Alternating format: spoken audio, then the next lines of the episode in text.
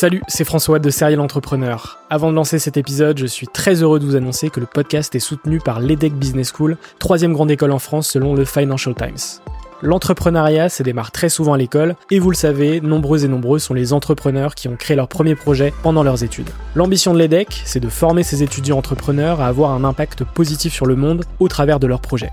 L'école a ainsi intégré l'impératif de responsabilité globale dans sa stratégie, tant au niveau de ses incubateurs que de ses cours et de ses initiatives académiques. Au sein de ses campus de Lille, Nice, Paris à Station F ou encore à Berkeley en Californie, elle accompagne les startups grâce à sa méthode unique d'entrepreneuriat Responsible Entrepreneurship by Design. Une approche innovante permettant d'intégrer les enjeux économiques, sociétaux et environnementaux au cœur de leur modèle de développement et ce, dès leur création. L'objectif de l'EDEC, faire émerger un nouveau modèle de startup adaptable à tout projet qui intègre pleinement les enjeux de responsabilité. Chaque année, ce sont ainsi plus de 70 nouvelles startups qui intègrent ces incubateurs. Si vous souhaitez en savoir plus, n'hésitez pas à vous rendre sur www.edec.edu. Je vous souhaite une excellente écoute et vous dis à très vite.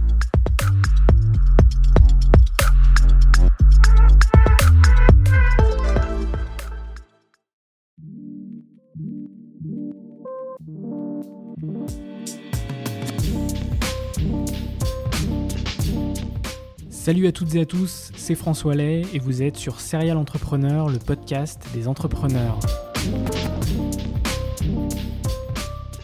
Dans ce 36e épisode, j'ai discuté avec Amandine Sanvicence, la cofondatrice et présidente de Paris Animaux Zoopolis. A l'origine, c'est en 2015 que le collectif Paris sans captivité animale a été créé, en lançant une pétition citoyenne dont le but était d'inciter la ville de Paris à ne plus autoriser les spectacles de cirque avec animaux sauvages sur son territoire. Ce collectif est ensuite devenu une association, Paris Animaux Zoopolis, au début de l'année 2017. L'association PAZ, PAZ, tire son nom de l'ouvrage Zoopolis, une théorie politique des droits des animaux, écrit par deux philosophes canadiens, Sue Donaldson et Will Kimlicka. Zoopolis pose les principes d'une société multi-espèces équitable où les humains et les animaux cohabiteraient pacifiquement. Paz promeut les principes dégagés dans ce livre. J'ai souhaité inviter Amandine dans ce podcast car pour beaucoup de médias, notamment Le Monde, elle est considérée comme le nouveau visage de la cause animale en France ma volonté a toujours été de représenter l'entrepreneuriat au sens large du terme, et l'associatif en fait partie. Dans cet épisode, vous saurez comment et pourquoi a-t-elle créé cette association, quelles actions sont menées au sein de Paz, quelle est l'avancée dont elle est la plus fière avec Paz, ou encore comment faire face au lobby. Un grand merci à Amandine pour cet échange. Avant de lancer l'épisode, vous pouvez me soutenir très facilement en laissant 5 étoiles sur Apple Podcast, en partageant le podcast autour de vous, ou encore en vous abonnant via la plateforme audio de votre choix, Spotify, Deezer, Apple, Google. Quant à moi, je vous souhaite une très bonne écoute et je vous retrouve lundi prochain pour un nouvel épisode. Aujourd'hui, je suis très heureux d'accueillir Amandine Sanvicens. Euh, salut Amandine. Salut. Euh, donc, euh, Amandine, tu es la cofondatrice et présidente de Paris Animaux Zoopolis. Tu es également directrice d'Aquatic Life Institute France. Euh, pour beaucoup de médias, notamment Le Monde, tu es le nouveau visage de la cause animale en France. et donc, justement, on va pouvoir en discuter de toutes tes activités, de toutes tes actions pour la cause animale dans, dans cet épisode. Super, bah, merci pour l'invitation. Ma première question à chaque fois dans mes podcasts, c'est euh, quel a été ton parcours euh, avant de lancer Paris Animaux Zoopolis et quel a été euh, le déclic pour le coup avant de te lancer dans, dans la cause animale? Alors, j'ai eu le déclic très très jeune, puisqu'en fait, j'ai pris conscience de ce qu'on faisait subir aux animaux à l'âge de 12 ans. en fait, tout simplement en signant une pétition dans mon collège, donc à Toulouse, hein, puisque je suis toulousaine à la base. Et, euh, et, donc en fait, en signant une pétition sur la souffrance des chevaux, enfin de manière euh, voilà euh, très euh, très simple. Et en la signant, en fait, j'ai reçu euh, donc euh, des tracts d'une association de protection animale. Et c'est là en fait où j'ai pris conscience à l'âge de 12 ans que en fait on tuait des animaux pour les manger, alors que ce n'était pas nécessaire en fait à notre à notre survie en tant qu'humain et qu'on pouvait être en bonne santé sans manger d'animaux. Donc c'est là où j'ai décidé d'arrêter de, manger des animaux. Et puis après quelques années plus tard, en rencontrant euh, d'autres militants de la cause animale. Euh, je me suis engagée euh, plus sur le terrain en termes de manifestations, notamment dans le milieu anti-corrida. voilà, donc là, c'était vraiment des engagements au sein d'associations, voilà, à Toulouse sur la cause animale en général. et puis ensuite, voilà, j'ai fait des études. Je suis partie de Toulouse après le bac. Et, et puis, donc j'ai créé une entreprise hein, en 2011, une pâtisserie végane. Et puis ensuite, j'ai souhaité donc en effet créer une association donc avec Philippe Prégnier alors à la base, en 2015, on a lancé, sous forme de collectif Paris, sans captivité animale, qui avait un objectif, euh, voilà, euh, très simple, très concret, que la ville de Paris euh, n'autorise plus les cirques avec animaux à s'installer à Paris, en se disant que si la capitale de la France avait cet engagement très fort, alors alors ça, ferait boule de neige sur d'autres villes et ça pourrait mener à une décision législative. Et euh, c'est un peu ce qui s'est passé puisque donc quatre ans après notre campagne en 2019, donc le Conseil de Paris a adopté un vœu en ce sens. Euh, et puis là, on est, euh, il y a eu donc il y a quelques mois une proposition de loi qui a été adoptée en première lecture à l'Assemblée nationale, donc avec une interdiction des animaux sauvages dans les cirques. Donc voilà, donc ça pour nous c'est une très très grande avancée. Et, et, donc on a souhaité créer cette association parce qu'on a considéré qu'il y avait un peu un manque euh, sur euh, à la fois les questions très locales, c'est-à-dire qu'on s'est dit que si Paris était exemplaire en matière de cause animale, ça aurait vraiment un impact très fort partout en France, euh, et à la fois sur des sujets qui sont complètement invisibles ou très peu portés dans le mouvement pour la cause animale. Je pense bien sûr aux animaux luminaires, donc tous les animaux qui vivent en ville et qui sont, euh, même s'ils sont omniprésents, en fait, ils sont un peu invisibles dans, les discours politiques, dans, les discours animalistes. Euh, et souvent, ils souffrent, souvent, ils sont méprisés, souvent, ils sont tués. Donc, on a voulu euh, voilà, travailler là-dessus et aussi sur la question des poissons, notamment dans la pêche de loisirs, où là encore, c'est un sujet qui est, qui est très peu porté hein, de manière générale dans le mouvement. Et voilà, et donc on a souhaité porter des revendications fortes là-dessus. Ok. Euh, donc euh, Paris euh, Animaux Zoopolis a été créé en 2015, c'est ça? Non, 2015, donc c'était le collectif Paris sans captivité animale et PAZ a été créé donc officiellement en 2017. Ok, très bien, donc c'est assez récent. Oui. et donc est-ce que tu peux justement nous détailler un peu les, actions que, que, vous avez menées, les, enfin les campagnes que vous avez menées au sein de, de PAZ? Alors, euh, donc déjà notre mission, elle est définie par défendre les intérêts des animaux. Donc quand on parle d'intérêts, euh, on parle des grands intérêts euh, négatifs, c'est-à-dire ne pas être tué, ne pas être torturé, ne pas être emprisonné, ne pas être vendu. donc là actuellement, on considère qu'on a deux grands axes et après il y a des campagnes.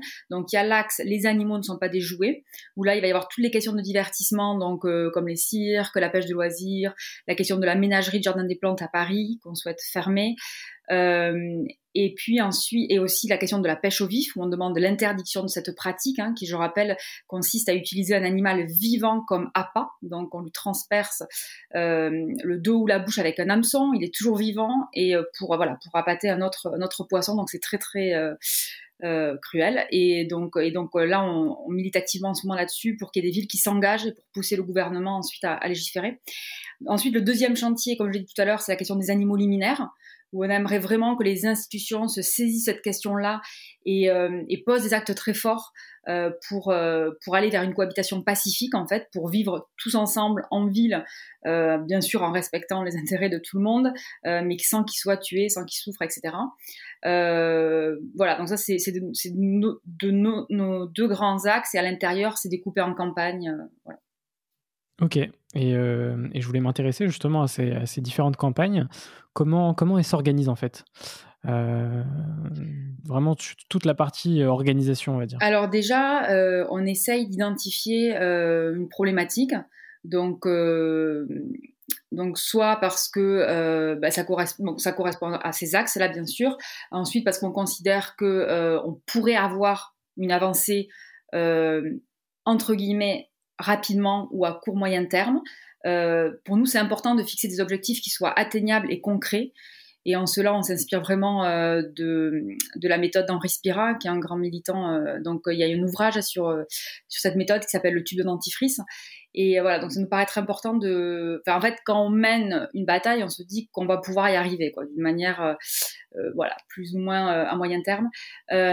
Et ensuite, donc, on fixe en effet un objectif concret, c'est-à-dire que c'est pas un objectif de sensibilisation générale, c'est vraiment un objectif concret, je dirais politique. c'est-à-dire que souvent on s'adresse à des institutions, donc ça peut être le ministère, des mairies. Là, ça va être aussi la, campagne des élections régionales où on va, on va aussi faire des propositions concrètes. Donc, en fonction des compétences, on fixe des objectifs concrets. Et ensuite, l'idée, c'est d'arriver à faire un plan d'action pour se dire comment on va atteindre cet objectif-là. Euh, en utilisant tous les outils euh, légaux démocratiques à notre disposition. Euh, voilà, donc il y a plein d'outils différents, mais ça peut être par exemple en en recherchant des alliés avec d'autres associations, que ce soit écologiques, euh, animalistes ou même d'autres, hein, sur, des, sur des, des, dossiers très précis. Euh, ça peut être bien sûr en organisant des manifestations, euh, en rencontrant des élus pour, pour leur expliquer notre point de vue, leur mettre aussi sous les yeux des informations objectives, hein, puisqu'on se base sur des études scientifiques. notamment sur la souffrance et la sensibilité des animaux. et surtout, on essaye vraiment de faire des propositions. C'est-à-dire que, euh, par exemple, sur la question des cirques avec animaux, on, a, participé aux travaux ministériels donc, qui avaient été organisés par François de Rugy et euh, on avait remis un rapport avec vraiment un calendrier, c'est-à-dire comment faire pour qu'il n'y ait plus d'animaux dans les cirques. Donc, euh, en termes de date, en termes bien sûr de reconversion professionnelle peut-être, de formation pour les circassiens, mais aussi sur comment placer les animaux. Voilà. Donc, on essaye vraiment d'apporter des solutions, même si voilà, il y a des sujets sur lesquels il n'y a pas de baguette magique, mais en tout cas, voilà, d'amorcer une réflexion et, peut-être aussi des fois sur des sujets précis, on essaye euh, de, de, rencontrer des chercheurs ou des experts hein, qui, peuvent euh, nous donner aussi des éléments. Euh, qui peuvent appuyer justement vos arguments. Voilà. Et, vous fonctionnez comment? Vous avez combien de membres au sein de, de PAS Combien de militants? Alors, euh, donc il y a le bureau euh, qui prend les décisions, on va dire euh, stratégiques, etc. Donc on est 6, 6, 7. et ensuite, donc les personnes qui veulent adhèrent, mais bon, il n'y a aucune obligation. Il y a beaucoup de gens qui participent à nos mmh. actions sans adhérer, des sympathisants, etc. Donc on a plusieurs centaines d'adhérents. Je sais pas, je sais pas exactement précisément. et après, voilà, et après on fait des manifestations où on lance des pétitions, etc. Et là, il y a beaucoup de gens qui, qui participent sans forcément adhérer. Il n'y a aucune obligation. Ok. Euh, et quelle est l'avancée dont tu es la plus fière qui a été faite euh, grâce à, Paz? Euh, alors, bah, je, suis encore attachée à la première avancée parce que ça a été quand même, voilà, une bataille difficile. C'est quand la ville de Paris a adopté et c'était à l'unanimité donc le fait de ne plus accepter de cirque avec animaux sauvages. c'était donc en 2019 parce que bah, a, a mené cette bataille pendant quatre ans. Euh, c'était vraiment au début et euh, voilà, c'était assez euh, difficile. et même si c'est peut-être pas celle qui aura le plus de conséquences sur les animaux, hein, parce qu'au final, il y a, y, a, y, y a entre guillemets peu d'animaux sauvages qui sont dans les cirques à Paris hein, et c'est temporaire mais c'est vrai que ça a été la, la première chose qui la première avancée qu'on a gagnée qui je pense après a découlé sur bien sûr la proposition de loi qui là aussi c'est c'est vraiment un grand événement parce que c'était une de nos campagnes principales et puis là, récemment, euh, je, suis, enfin, je suis très très heureuse sur la question de la pêche au vif parce qu'il y a des collectivités locales, donc la métropole de Grenoble, le Conseil de Paris, euh, qui ont donc adopté des vœux. Et c'est vraiment la première fois qu'on a des avancées aussi fortes sur la question de la souffrance des poissons. Donc euh, voilà, ça c'est des avancées qui sont un peu symboliques, mais qui sont les premières pierres, je pense, d'une voilà, d'un chemin où... Un premier pas important euh, pour, euh, pour dupliquer ensuite sur les autres villes et, et dans toute la France. Quoi. Et puis plus récemment, oui, j'allais oublier, plus récemment, on a eu quand même l'annonce, euh, suite à une campagne qui n'a jamais été aussi courte, de la fermeture du marché aux oiseaux. qui a été donc aussi voté au Conseil de Paris. et bah, ça aussi, c'est vraiment important parce que c'est aussi... ça agit aussi sur nos représentations, c'est-à-dire le fait de se représenter les oiseaux en cage, de les vendre comme des objets, etc. Euh, et, donc c'est important que voilà que la ville de Paris tourne la page euh, de voilà de, cette pratique qui est, qui est archaïque. Ok, c'est quoi tes relations justement avec la, ville de Paris euh, et, inversement Comment est-ce qu'ils voient Paz Compliqué, compliqué. Ben, après, ça a beaucoup évolué. En fait, euh, au début, c'est vrai que bah, on n'avait aucun rendez-vous, on envoyait des mails, on n'avait jamais de réponse. Bon, ça a été un peu, voilà, on a un peu crié dans le désert euh, sur la période 2015-2019. Euh, et puis, je pense qu'il y a eu quand même un tournant. je pense qu'il y a eu une prise de conscience au sein de, l'exécutif parisien en général. Hein, et puis euh, voilà, donc là, euh, donc disons qu'on a, on a, on peut avoir des rendez-vous, etc. Bon, après, sur des sujets, ça reste très tendu. On sent qu'il y a, il y a une prise de conscience, mais qui est pas totale. On sent que des fois, il y a, il y a, il y a des discours qui sont, qui vont dans le bon sens, mais pas forcément les actes. Donc, mais je pense que ça traduit, voilà, l'évolution de notre société. En tout cas, euh, je note vraiment l'évolution. Euh, et je pense que, euh, enfin, au vu là, ces avancées récentes, et je pense qu'avec ce nouveau mandat aussi, on est sur un tournant parce que on avait demandé fortement durant les campagnes municipales qu'il y ait un adjoint à la condition animale, ce qui est le cas. Donc ça aussi, je pense que c'est quand même euh, quelque chose à noter. mais voilà, on est loin d'avoir une capitale exemplaire en matière de, de conditions animales. mais voilà, on y travaille, on fait beaucoup de propositions, on essaye de rencontrer le maximum d'élus de tous les les, bords politiques et, et bah, en fait c'est vrai que notre rôle, c'est aussi de bousculer.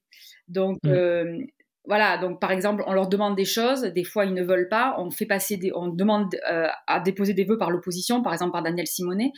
Euh, et c'est vrai qu'ils apprécient pas trop, quoi, parce qu'en fait, on les bouscule, on les pousse à se positionner. Mais voilà, c'est aussi notre rôle. Donc voilà. Et, et, justement, par rapport aux mentalités, c'est vrai qu'elles évoluent. Euh, mais, mais doucement, très doucement, on l'a vu avec le, le, le, référendum pour les animaux, notamment euh, l'année dernière. Euh, dont PAS fait partie aussi, je oui, crois. Oui, tout à fait. C'est ça? Mm. Ok. maintenant, est-ce que tu pourrais me parler de, de, Aquatic Life Institute, justement, et, ce, que tu, ce que tu fais dans, dans cet institut? Oui, alors ça, c'est une association qui a été fondée par William Bench, donc qui est français mais qui vit à New York. Euh, c'est donc une association qui euh, est centrée sur les animaux aquatiques et qui a pour objectif en fait de réduire euh, significativement la souffrance des animaux aquatiques, notamment dans les élevages, donc les élevages destinés à l'alimentation. Euh, et c'est un, une association qui s'inspire du mouvement sur l'altruisme efficace, c'est-à-dire avoir le plus, enfin agir là où euh, on va avoir le plus de euh, de d'actions, de, conséquences en fait. Et donc voilà, donc donc moi je, je, je, suis la directrice de Ali en France. Et, et donc voilà, donc c'est c'est autre chose, c'est une autre campagne, c'est encore d'autres dossiers, mais c'est super intéressant parce que c'est vrai que les animaux aquatiques, on les, oublie totalement. Là, c'est vraiment centré sur la question de l'alimentation, et en fait, on se rend compte que euh, n'y a aucune réglementation qui protège les animaux aquatiques en élevage, contrairement aux animaux terrestres où il y a un minimum euh, de réglementation. Il y a encore, quand on voit les, les enquêtes, notamment de 114, on se rend compte que c'est pas forcément appliqué. Mais l'idée, c'est ça, c'est de jeter les bases euh, de ce que pourrait être en tout cas un encadrement, une limite euh, de la souffrance de ces animaux-là. Donc on a travaillé sur des recommandations euh, euh, voilà, qui s'adressent notamment aux labels, donc les labels qui, alimentaires, hein, donc un label rouge, etc., afin en fait qu'ils incluent tous ces critères-là donc, il y a, donc, par exemple, pour être très concret, il y a la question de la qualité de l'eau, qui est bien sûr fondamentale, la question de l'enrichissement de l'environnement, parce qu'en fait, souvent, ces animaux sont élevés dans, euh, dans des bassins, mais vides. En fait, il n'y a rien, il n'y a pas d'endroit pour se cacher, il n'y a, enfin, a, rien. Euh, donc, voilà. Donc, selon les espèces, on a travaillé sur comment faire pour agir et améliorer leur bien-être. Ça peut être par exemple la couleur du bassin tout simplement qui peut euh, diminuer le stress. Il y a bien sûr la question de l'abattage hein, parce que euh, il n'y a aucune obligation de, euh, de, les rendre inconscients avant de les tuer. Donc souvent bah, ils sont tués en plein air, donc ils suffoquent, etc. Donc voilà, donc on se rend compte que c'est encore quelque chose qui est, enfin ça c'est vraiment, c'est une question qui est abyssale, qui est énorme parce que ça concerne des milliards d'animaux et, euh, et, donc, euh, si on arrive à mener des, des, interventions sur des points précis, on pourrait améliorer énormément euh, et réduire la souffrance. Oui, carrément. Et, et, en vient ma, ma, question, comment faire face au lobby?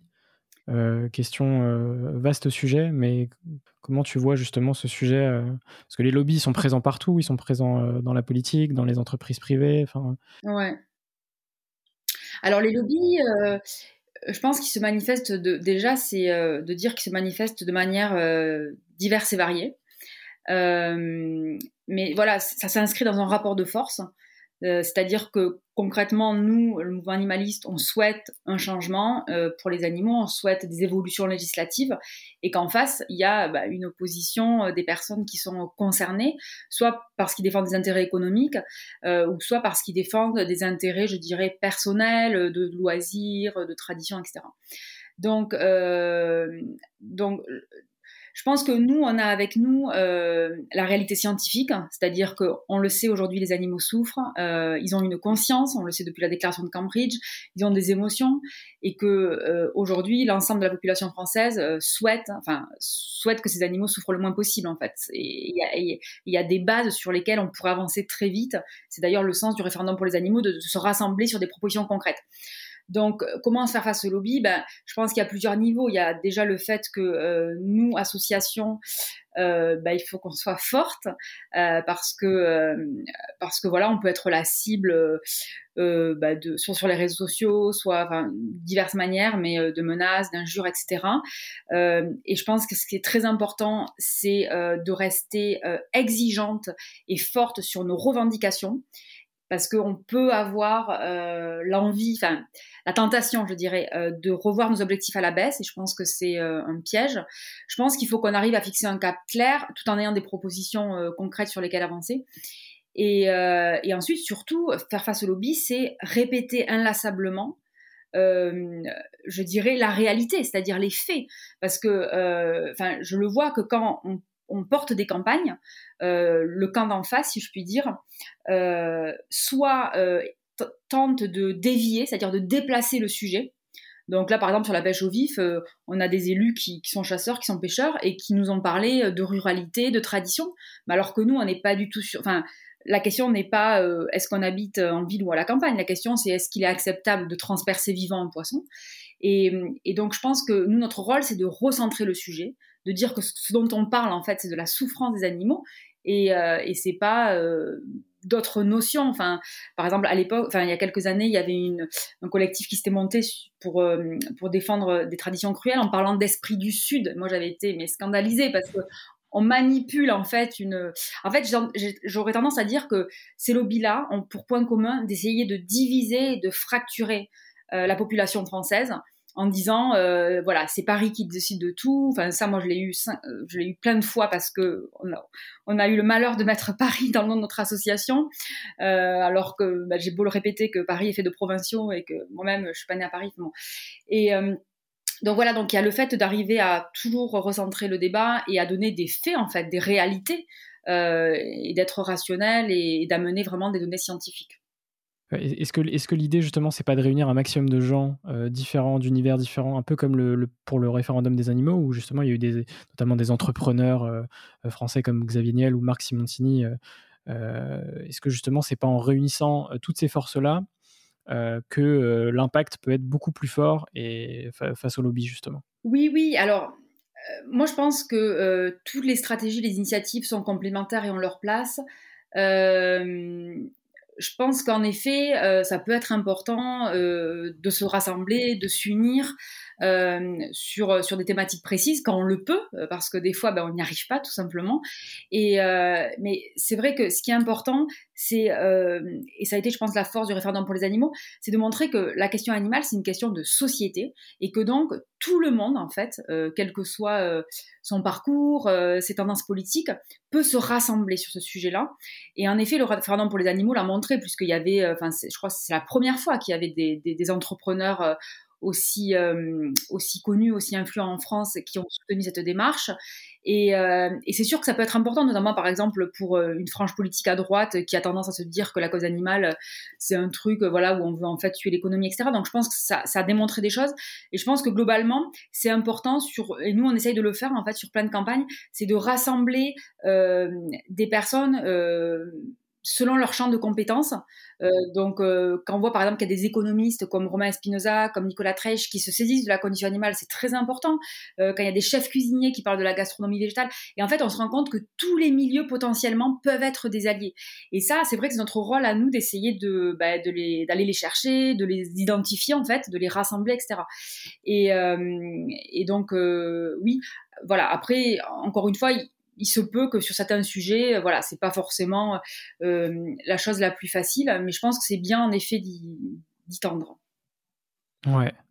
Tu, parlais tout à l'heure aussi du fait que potentiellement, bah, justement, avec ce, type de, sujet, tu, avais reçu des menaces. Euh, j'ai vu aussi dans pas mal de médias que tu avais reçu des menaces de mort.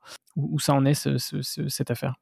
Alors, donc les menaces de mort, c'était donc durant la période des travaux ministériels sur la question des cirques avec animaux. Euh, donc c'était par téléphone en fait, euh, en parallèle des travaux. Euh, donc c'était une personne qui me demandait en fait de ne plus participer aux travaux ministériels, de ne plus prendre la parole et de supprimer la page Facebook de Paz. Voilà, ces messages donc, enfin, ça a été des conversations téléphoniques qui ont été enregistrées et en fait, donc j'ai déposé plainte bien sûr. Ça a été très très lent. Il y a eu donc une audience en octobre euh, qui euh, qui a conclu à le, comment dire au renvoi. Euh, donc là, ça va être en avril parce qu'il y a une expertise complémentaire qui a été demandée. Donc il y aura une audience en avril, voilà. Et j'espère que la personne va être condamnée. Et je pense que c'est vraiment important de, de montrer en fait qu'on ne cède pas aux menaces parce qu'autrement en fait on arrête et on fait plus rien quoi. Donc il faut voilà. Ok. deuxième question, est-ce que tu aurais un livre à me conseiller? Mmh. Exactement.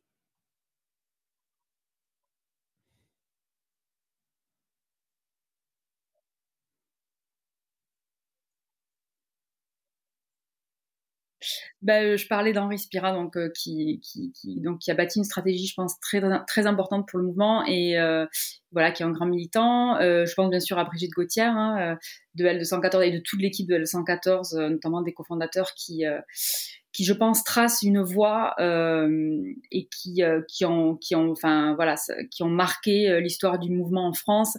Il y a un avant et un après L214 évidemment. Euh, donc euh, voilà. Euh, voilà, je, pense à ça. Là, j'ai plus, d'idées, mais je pense à ça.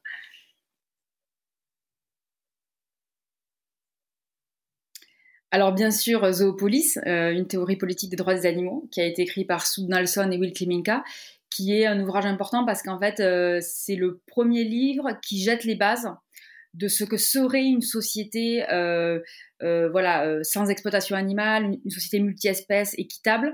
Et c'est vrai que souvent on, comment dire, on veut interdire des pratiques, on, remet en question des, des choses qui existent. Et c'est important aussi de se dire de qu'en fait on participe à la construction d'un monde et d'une société qui, qui plus juste et qui inclut les animaux, qui ne laissent pas au bord de la route comme c'est le cas aujourd'hui. Donc euh, voilà, donc ce livre, il est vraiment euh, très très important. Euh, je pense aussi à Eating Animals de Jonathan Safran Foer. qui est aussi très bien et très très accessible. après, j'aime beaucoup aussi les livres de Florence Burga, qui est une philosophe française à l'INRA, qui a notamment écrit L'humanité carnivore, qui est voilà, un ouvrage de philosophie très important aussi. Euh, et j'aime beaucoup aussi le livre de Jean-Baptiste Delamo, euh, L214, Une voix pour les animaux, qui retrace euh, l'histoire de L214. Et, ma dernière question, ça va être justement quels sont les entrepreneurs que tu me conseilles pour un prochain épisode? Peut-être Marc Simoncini. Je ne sais pas si tu l'as déjà interrogé. Pas encore, mais effectivement, c'est un profil intéressant. Oui, oui, oui. Et et... Une personnalité intéressante aussi. Oui, oui, tout à fait. Et puis il avait pris position, je m'en souviens plus dans l'émission là, contre la pêche et, euh, et ça m'avait beaucoup marqué. Euh, et voilà, j'ai pas d'idée, mais si jamais autres, je te dis. Non, mais c'est déjà bien, c'est une, une reco, c'est bien. Voilà. Euh, bah, je te remercie, Amandine, pour, pour cet échange. Merci à toi. J'espère que ça t'a plu. Et puis, et puis voilà, bah, est-ce que tu pourrais dire un mot de la fin, justement, pour des, des, des gens qui souhaiteraient bah, rejoindre ton association? Oui, bah, tout le monde euh, est bienvenu. Euh, donc, vous pouvez nous rejoindre sur notre site zoopolis.fr ou alors euh, sur nos réseaux sociaux. Et je voulais juste aussi dire une citation, enfin une, phrase que j'aime beaucoup, qui est qu'en fait, le bon moment n'arrive jamais pour entreprendre et que donc, voilà, il ne faut pas hésiter à se lancer et à oser. Mm. C'est clair, super. C'est un, très bon mot de fin. Et puis, bah, je te remercie encore. Et puis, à, bientôt. Merci. Hein. Cet épisode est déjà fini. Un grand merci pour l'avoir écouté jusqu'au bout. Si cet épisode t'a plu, tu peux me soutenir très facilement en faisant plusieurs choses. Laisser 5 étoiles sur Apple Podcast, ça booste le référencement du podcast. T'abonner via la plateforme audio de ton choix, Spotify, Deezer, Apple, Google, le podcast est présent partout. T'abonner au compte Instagram, serialentrepreneur avec un underscore à la fin. Et puis t'abonner à la chaîne YouTube du podcast qui est à mon nom, François Lay. Je fais également des vidéos où je raconte des histoires d'entreprise. Tu peux même m'envoyer ton feedback à l'adresse françois-serial-entrepreneur.fr. Voilà voilà, on se retrouve très bientôt pour un nouvel épisode. Bisous.